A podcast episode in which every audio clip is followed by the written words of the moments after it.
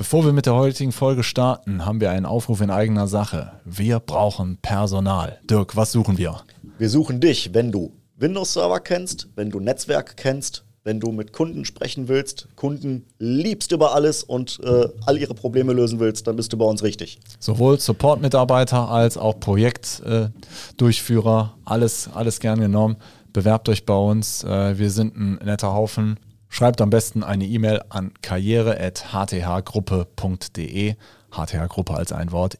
karriere.hthgruppe.de. Bewerbt euch. So, und jetzt viel Spaß mit der Folge. Wir haben die Ehre, euch zu begrüßen zum Buchstaben N in unserem IT-Sicherheits-ABC und wir sprechen heute über Netzwerksicherheit. Ja, liebe Zuhörer, liebe Zuhörer. Schönes großes Thema. Schönes großes Thema. Wir haben, wir haben End, Endpoint-Sicherheit, Netzwerksicherheit, wir haben, wir haben alles, irgendwas, wir haben, wir haben immer was mit Sicherheit hinten dran und wir haben was zu erzählen. Ne? Ja, genau. Wochenendsicherheit wäre vielleicht Wochen, auch, Wochen. falls wir beim T Buchstaben W noch nichts haben. Könnte man, da könnte man an, an V-Verhütung anschließen. Auch, auch ein wichtiges Thema. Äh, Gibt es aber sicherlich Leute, die da mehr Expertise haben als wir beide. oh Gott. Äh, ja, Netzwerksicherheit. Ähm, was, äh, was, was, was würdest du sagen, äh, kann ich mein Netzwerk, äh, also wir haben ja schon teilweise hier Sicherheitsprodukte oder Sicherheitslösungen. Es, greift ja alles irgendwie ineinander. Ne? Also manche Themen werden natürlich jetzt nochmal hochgekaut. Ja. dann Genau, also Thema Firewall äh, ist, ist natürlich so ein, äh, ist, ist natürlich ein essentielles äh, Ding, um mein Netzwerk abzusichern. Ja, ähm, Thema Netzwerksicherheit ist natürlich immer ganz entscheidend. Äh, ich muss zum einen wissen, was hat mein Netzwerk eigentlich alles so für Geräte, für Netzwerkteilnehmer, was, was passiert da? So, daran liegt ja, daran hapert es ja wahrscheinlich bei größeren Umgebungen schon mal. Genau, also dass man erstmal grundsätzlich weiß, was passiert denn überhaupt in meinem Netzwerk. Ähm, da hilft natürlich eine Dokumentation, aber eine Dokumentation äh, lebt ja auch äh, von der täglichen Veränderung.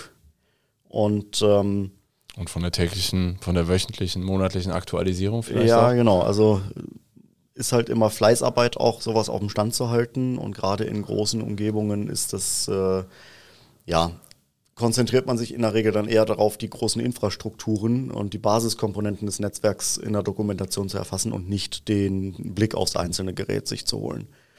Ja. Ähm, weil das dann tatsächlich einfach, ähm, ja, das einzelne Gerät, der einzelne Endpoint ist für die Gesamtdokumentation eigentlich gar nicht so relevant. Das ist vielleicht ein ähnliches Ding wie letztens, wo du meintest, äh, die Azubis haben die meisten Rechte unberechtigterweise. Ja gut, weil keiner jetzt ein direktes Interesse hat, denen die Rechte wieder wegzunehmen. Die genau. sollen ja so und so ist das vielleicht auch mit, mit Produkten, die ich aus meinem Netzwerk rausschmeiße, Hardware, Softwareprodukte. Wenn ich die nicht ordnungsgemäß stilllege und den alles ja. entziehe, dann. Das fängt ja schon damit an, wenn ich jetzt ein WLAN habe ähm, und der Zugang ist äh, vielleicht auch weitläufig bekannt bei den Mitarbeitern, ähm, dass dann in meinem WLAN irgendwann Geräte drin sind, die ich da vielleicht gar nicht haben möchte. Private Handys, private Notebooks, irgendwelche ähm, Multimedia-Geräte, dann bringt einer seine Sonos-Box von zu Hause mit und hängt die damit rein und äh, das ist natürlich alles dann so nicht wünschenswert.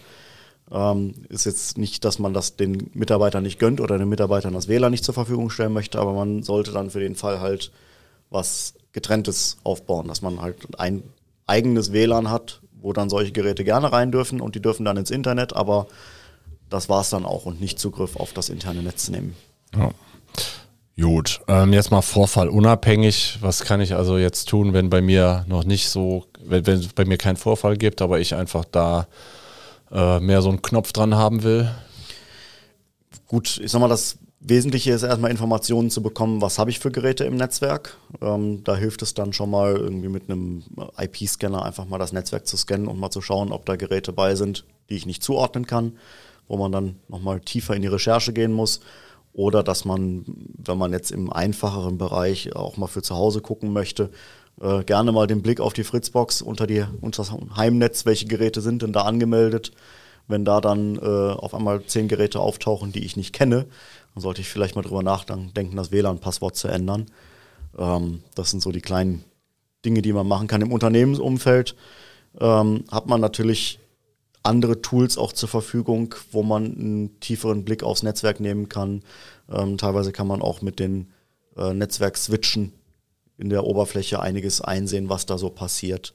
Okay. Und äh, da dann einfach, ja, jedes Gerät sich eigentlich mal visuell vorknöpfen und schauen, ist das denn ein Gerät, was ich hier haben will oder ähm, wusste ich bisher noch gar nicht, dass sowas bei mir im Netzwerk ist. Verstehe. Okay, also zu Hause ruhig mal, also angenommen, ich habe zu Hause eine Fritzbox, was kann ich dann tun, um da mal ja. Weil meistens hat es ja irgendwie der Kumpel, der gut mit dem Toaster umgehen kann, eingerichtet und man selber hat keine Ahnung. Also, was kann jetzt hier 0815 Zuhörer, die wir fast nicht haben, aber angenommen, was könnte der tun? Ja, gut, also wenn wir jetzt mal bei dem klassischen Beispiel der Fritzbox bleiben, ähm, da ist es dann wirklich äh, in der Admin-Oberfläche ähm, das Passwort und das sollte man natürlich haben. Aber wie komme ich auf die Admin-Oberfläche? Webbrowser aufmachen und dann äh, Fritz.box ist es äh, bei der Fritzbox tatsächlich. Ansonsten stehen bei anderen Routern auch gerne die äh, Adressen aufgedruckt auf der Unterseite oder sowas. Äh, teilweise auch die Anmeldedaten, wenn die nicht geändert wurden. Da sind ja inzwischen die Hersteller dazu angehalten, nicht mehr irgendwelche Standardpasswörter äh, auszuliefern, sondern da hat jedes Gerät ein individuelles Passwort auf die Unterseite gedruckt als Startpasswort, hm. um dann sich da anzumelden. Und es gibt tatsächlich auch viele, die das nicht ändern, die das so lassen. Verstehe. Ähm, was finde ich jetzt gar nicht mal so kritisch ist, wenn das ein individuelles Passwort ist. Okay. Gut, und dann, jetzt gehen wir mal äh, anderes Beispiel, Unternehmen sollte ja vielleicht man seine Risikokalkulation mit einplanen, dass es zu solchen Vorfällen kommen ja, kann. Genau. Ne, wir, wir sagen ja auch immer, wir können keine hundertprozentige Sicherheit garantieren. Man senkt mit jeder Maßnahme immer das Eintrittsrisiko eines Risikos. Jetzt ist es aber doch passiert. Und was fragt man sich dann? Woran hat es gelegen? Ja, woran hat es gelegen? Da fragt man sich immer. Ich, ich sag mal so, woran hat es gelegen? Ne? Und das sind dann so die Antworten, die dann jeder kommt. Ja, ich habe ja immer alles richtig gemacht. Ja, nee, weiß ich nicht. Ich war nicht. Also ich habe alles auch Updates, alles gemacht. Ja. ja, und damit ihr euch dann als Geschäftsführer beziehungsweise als IT-Leiter da nicht irgendwas erzählen lassen müsst, äh, gibt es zum Beispiel von, also von Sophos gibt es ein Produkt. Ne? genau, Network Detection Response. Das geht dann nochmal so ein bisschen in den detaillierteren Bereich Netzwerksicherheit rein. Setzt natürlich auch voraus, dass zumindest so ein paar Produkte auch äh, von Sophos äh, auch schon mit zum Einsatz kommen, wie zum Beispiel die Firewall und die äh, klassische Endpoint Protection auf dem PC und auch auf den Servern, ähm, weil diese Network Detection Response versucht, Netzwerkanomalien zu erkennen hm. und verdächtige Geräte zu identifizieren, die vielleicht auch nicht äh, aus der äh, mit irgendeinem Sophos-Produkt schon direkt geschützt werden.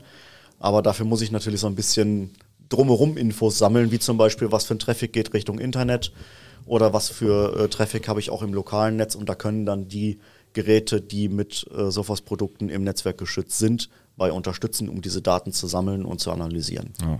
Übrigens, wir sind hier keine Sophos-Werbeveranstaltung, aber ihr hört es vielleicht, also, oder beziehungsweise wenn ihr Kunde bei uns seid, wisst ihr auch, dass wir eigentlich äh, nur Sophos einsetzen.